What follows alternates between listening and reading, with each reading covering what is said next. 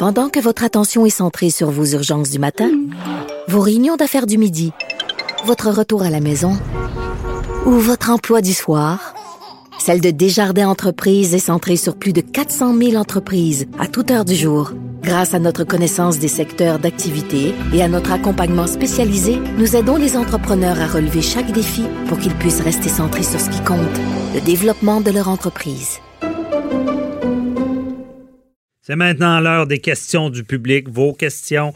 euh, les questions que vous avez posées sur euh, la page Facebook de Cube Radio ou au 187 Cube Radio sur notre ligne téléphonique. Euh, cette semaine, on a toujours beaucoup de questions, mais on essaie de sélectionner ceux en lien avec l'actualité. Et on commence, Maître Boily qui est avec moi. Toujours au Comment- poste, toujours sans au frais. poste. Bon, Céline S. de Sainte-Foy veut savoir comment est-il possible que la RACJ, la Régie des alcools et des courses euh, et des jeux, des jeux et des courses, ça va mieux de même, du Québec, a pu euh, imposer une amende à Hugo Girard sans l'avoir entendu.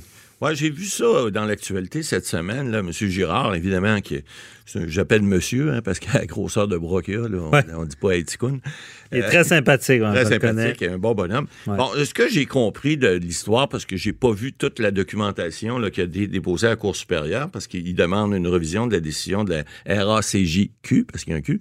Euh, Mhm. et, et- et- et donc, ce que j'ai compris, c'est que lui a organisé, euh, de- avec euh, Patrick Côté, là, qui est un ancien combattant de la UFC, donc un- une personne qui fait des, des combats extrêmes, mais ils ont fait l'an passé, ils ont organisé pour un organisme à but non lucratif, là, c'était tout à fait louable ce qu'il faisait, euh, ils ont organisé un espèce de combat et lui, ce que j'ai vu dans l'affiche, il était comme agressif, là, bon, tu sais, un peu comme ils font à la lutte. là. Ouais. Alors, et, et- et puis ça, c'était pour ramasser des fonds pour cet organisme-là, ce qui est tout à fait correct.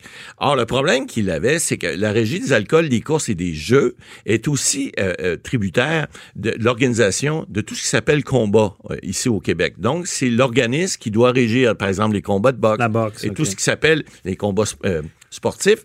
Lorsque vous faites une, activité, et je vais faire le parallèle, par exemple, si vous avez un organisme, parce que M. Girard, ce qu'il disait, écoutez, moi, j'ai pas fait ça, je suis pas un criminel, j'ai pas fait ça. Euh, M. Girard, en passant, c'est pas une infraction criminelle, c'est une infraction dite pénale. C'est comme si vous aviez eu un ticket de la route. Les conséquences sont peut-être différentes parce que la régie peut suspendre un permis ou peut refuser d'émettre un permis si, par exemple, il voulait faire une autre activité de ce genre une autre fois. Mais il pourrait dire, monsieur, la première fois, vous n'avez pas respecté, vous n'avez pas de demande de permis. Et je fais le parallèle, par exemple, si un organisme à non veut organiser une soirée, par exemple, euh, euh, bénéfice, des fois ça peut être un cocktail, un, vin fromage, des choses comme ça, ça vous prend également un permis de la Régie des alcools et courses des jeux. C'est eux qui contrôlent le niveau administratif. Il y a des frais payés pour ça, puis ils veulent pas se ramasser, par exemple, avec des, des, des, des bars, par exemple, clandestins, des choses comme ça. Alors, c'est la raison pour laquelle, oui, effectivement, il y a, du, il y il y a du fonctionnarisme là-dedans. La régie, bon, on le sait, là, il y a eu des assouplissements parce que la femme, Philippe Couillard, à l'époque, voulait faire un, un party, puis elle trouvait ça compliqué. Alors, depuis, la, la loi a changé un peu, quoique tout n'a pas été adopté, il y a un changement de gouvernement. Mais cela étant dit, M. Girard, euh, vous n'êtes pas un criminel, vous avez une infraction. Effectivement, j'ai compris qu'il a consulté un avocat, et là, il dit qu'il n'avait pas été avisé. J'ai un petit peu de doute, parce que la régie, avant de rendre jugement, envoie des avis d'audition qu'on appelle. Il l'a peut-être pas vu, a peut-être resté dans sa boîte à mal, je sais pas, mais il a certainement reçu un avis d'audition. Il s'est pas présenté. Alors, il y a eu ce qu'on appelle une audition par défaut. Donc, défaut de la personne qui était requise d'être là. Ouais. Et là, il y a eu un jugement de la. Mais- il est pas content. Il est non, pas content mais euh, je je, je veux pas tirer de roche à personne, mais je mets une bémol. J'ai de mes yeux vus Oui. Déjà vu de- que ce soit de la régie du logement, Ah bon, là, on- régie des jeux, Oh, oui, fait. qui n'envoie pas cet avis-là. Non, il l'envoie, mais que- des fois, c'est pas à bonne adresse. ou aussi, des fois, c'est pas parce que c'est pas rare qu'on voit dans ce domaine-là des rétractations de jugement Exactement, ça peut arriver. parce que la personne ne l'a jamais reçu. Ouais. que je, je le crois là-dessus. Non, non, mais ça se peut, mais ce Ouais. que je veux vous dire, c'est que généralement, en fait, c'est envoyé. Ben, généralement, ce il y a que, pour, pour répondre, Mais, non, mais on, ce que- on- on a le droit d'être entendu. Tout à fait. Et ce que je veux vous dire, c'est que il a pas demandé de permis, ça semble manifeste. Et ça, ben là, écoutez, il aurait pu venir l'expliquer, mais quand même qu'il aurait expliqué que c'est pour un organisme à but non lucratif, ça prend malheureusement un permis. Alors maintenant, est-ce que la Cour supérieure va renverser cette décision-là? À suivre, Maître Bernier. À suivre. Ouais. Pourquoi simplifier les choses quand c'est si simple? Et voilà. Décompliqué, parce que ça prend un permis pour tout. Puis pauvre association à but non lucratif, moi, excuse, là, mais je trouve qu'elle a voulu bien faire, puis d'être sanctionné pour ça. Euh, ah, en tout cas. Quand la cour va peut-être, supérieure va peut-être venir. euh, Ah ouais, là, là, là, ça suffit. Là. On verra. Bon, Deuxième question. euh, prochaine question. Ben, je suis rendu. euh, je, je suis en train de perdre mes questions. Vous perdez votre vos questions. Je peux vous lire. Il y a Simon, Simon euh, Martin, oh, il dit son nom de famille, mais c'est correct, de Joliette, veut savoir son prénom. s'il sera possible de s'assurer dorénavant contre la COVID-19 pour aller en voyage. Ouh, c'est toute qu'une question. Ouais, c'est Pas sûr. Euh, ben, C'est-à-dire qu'on a vu aussi, je me suis renseigné Malgré que lorsque ouais. j'ai vu cette question-là, Air Canada a annoncé des forfaits, là, parce que, écoutez, les compagnies aériennes aussi, là, ils veulent les clients, puis ils veulent que les gens puissent euh, éventuellement refaire des voyages. Ouais. Parce que là, le problème, c'est que si vous allez à l'étranger, on l'a vu déjà, à- euh, au, euh, on le sait, là, voyager euh, dans le sud, aller aux États-Unis, là, faites-vous... euh, Et là, il y a d'être snowbirds là, qui vont partir. ah ouais, c'est ça. Vont Est-ce qu'ils vont être assurés? Ben, c'est ça. Souhaitez pas d'être malade, mais là, j'ai vu que euh, cette semaine d'ailleurs, c'est euh, Vacances Air Canada là, qui avec des, des, des, des, géants, entre autres euh, Alliance Global Assistance que j'ai vu là, qui est une grosse compagnie d'assurance, qui ont dit qu'ils allaient offrir des forfaits avec des prix raisonnables qui vont inclure, vous savez, vous avez toujours une petite coche. Voulez-vous l'assurance? Ça coûte, je sais pas, 49,95 ou, ou des fois, c'est un petit peu plus cher. Ça dépend ce que vous prenez. Et puis là, ben, vous cochez dessus. Et puis, euh, ben, là, on nous dit que ces compagnies-là, en tout cas, Vacances Air Canada l'a annoncé, et on dit que on va pouvoir être couvert pour les urgences médicales liées à la COVID-19. Alors, on le prévoit spécifiquement. C'est le premier à le faire. Alors, si Ouais, les autres l'ont fait, les autres vont, vont suivre. C'est sûr. c'est- Vous savez, ils les assurances sont le C'est une question de nombre. Alors, ils vont dire, ils vont évaluer, ils vont dire, s'il y a, ben, je sais pas, moi, 100 un million de passagers qui risquent de prendre la- l'assurance, parce que là, entre vous puis moi, tout le monde va la prendre, en tout cas, j'espère. Ouais. Puis, euh, il y en a peut-être juste, je sais pas, moi, 200 qui vont l'avoir. Ça va coûter euh, 30 000 par, par, par, euh, par personne qui va l'avoir. Ils vont faire des petits calculs. Ils vont faire, puis ils vont se garder un profit pour être sûr qu'ils seront pas perdants là-dessus. Ben, c'est une nouvelle réalité. C'est sûr Il n'y a pas de choix. Pour voyager, Euh, il faut être assuré. Puis là, la COVID, Ouais. et c'est allé au Mexique, excusez-moi, les moyens sanitaires sont pas les mêmes qu'ici.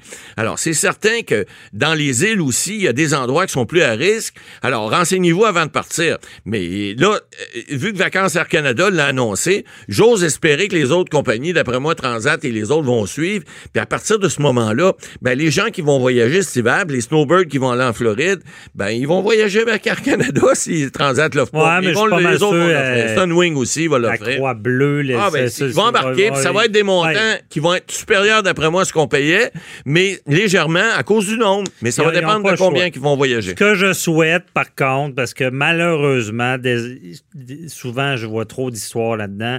Les assureurs sont souvent des beaux parapluies pour le Ouais. soleil. Méfiez-vous, euh, prenez-vous un courtier, lisez les petites lignes. Sais, genre, euh, Ouais. nous vous assurons pour la COVID-19 euh, si vous êtes asym- asymptomatique. Ouais, c'est ça, Bon, c'est genre Là, de petite- de laitiez-vous petite avant de partir ou pas. Là. Lisez les petites lignes, c'est important. Mais il reste que Ben, ces compagnies sérieuses-là, généralement, Ouais. lorsqu'ils le font, ils le font de façon sérieuse. Les prix vont être là en fonction de ça. Mais c'est une bonne nouvelle. Au moins, les gens qui voyagent, ben, ils vont être capables de, de- de s'assurer, s'assurer que s'il arrive de quoi, Ben, ça j'espère, coûtera parce pas que- 50 000 Je veux dire, je sais pas pour vous, M. Boily, mais dans mon entourage, un des dommages, tout le monde veut voyager, ils Ben, peuvent pas. On l'a vu cet été. Euh, prochaine question. Philippe de Beauport veut savoir pourquoi le maire de Québec prétend que le port de Montréal, on a une guerre de clocher, coudon, s'oppose à un projet pour euh, un projet fait par le port de Québec, alors que euh, ils n'ont aucune juridiction pour celui-ci. Je suis pas sûr de comprendre la question. Oui, ben moi, je la comprends. Je l'ai lu là, tout à l'heure, on me l'a envoyé. Le port de Montréal, effectivement, n'a pas de juridiction sur le port de Québec. Ouais. Les administrations portuaires, je peux vous en parler, parce que j'ai été membre là-dessus plusieurs années. Mhm. Euh, les administrations portuaires sont autonomes à travers le Canada et c'est pas le port de Montréal qui dirige le port de Québec et vice-versa. Or, le problème, puis Régis Labaume a mis euh, le- le- un petit peu, le, le- évidemment, à sa manière, là, toujours un peu plus euh, exubérante, mais il reste que il n'y a pas tort de dire que le port de Montréal n'y tient pas. On avait parlé aussi à l'émission euh, cet été, rappelez-vous, on parlait de la grève des, débardeurs. Euh, le port de Montréal, bon, il, y a plus de, ils, vont, par exemple, les containers, ils font, beaucoup plus euh, de tonnage que le port de Québec. Maintenant, le port de Québec, au niveau du vrac, au niveau des solides et des liquides, en fait plus que le port de Montréal. Pourquoi? À cause des profondeurs d'eau. On en a parlé à l'émission. Alors, mais le port de Montréal ne peut pas accueillir des bateaux aussi gros que le port de Québec. Donc, les containers, c'est la même chose. Et là, le projet de container à Montréal, c'est à contre-cœur, on veut le faire. Le problème que contre-cœur a, je le sais, ça fait des années qu'on le dit, c'est qu'il n'y a pas assez de profondeur d'eau. Or, il mhm. faudrait draguer le fleuve entre Trois-Rivières et Montréal, ce qui est une solution qui, tant qu'à moi, était tout à fait farfelue, mais ça peut se faire. Et c'est ce que le port de Montréal fait. Or, le port de Québec, ce qu'ils disent depuis le début, M. Labombe, pas tard, ce qu'ils disent, amenez les plus gros bateaux de containers ici à Québec, le reste, amenez-les à Montréal quand même, ça n'enlève rien à Montréal, mais ça va donner plus à, la région de, Québec, et ça va donner plus aussi à Montréal, parce que les plus petits bateaux vont prendre ce que les gros bateaux amènent ici, ils vont les diviser en deux et en trois, ils vont transporter ça jusqu'à Montréal et après ça dans les Grands Lacs et dans, tout le, le, le, le Middle Est américain. Donc, il n'y a pas tard. Maintenant, il y a une question, il y a toute une question évidemment financière, puis il y a une question, c'est sûr que les lobbies sont, sont importants. Bon, il y a des ministres au fédéral, au provincial, et puis il y, a des, il y a des subsides qui sont donnés, surtout par le fédéral, parce qu'on parle l'administration portuaire, c'est fédéral. Alors, ça, ça va être à suivre, mais M. Labaume n'a pas tort là-dessus, parce que effectivement, le port de Montréal veut pas que le port de Québec ait ces gros bateaux de conteneurs-là, parce qu'ils ont peur de perdre leur marché, et je pense qu'ils ont tort là-dessus. Ça, il faudra parler au PDG du port de Mme Vachon, il faudra qu'elle comprenne un petit peu. OK. Merci, M. Boily. On se retrouve la semaine prochaine. Et bon, pour ceux, suivez l'actualité judiciaire, euh, juridique. Euh, si vous, il y a des choses que vous comprenez pas, ben, posez-nous vos questions. 187 Cube Radio. Euh, c'est tout pour nous cette semaine. merci à toute l'équipe. merci aux chroniqueurs.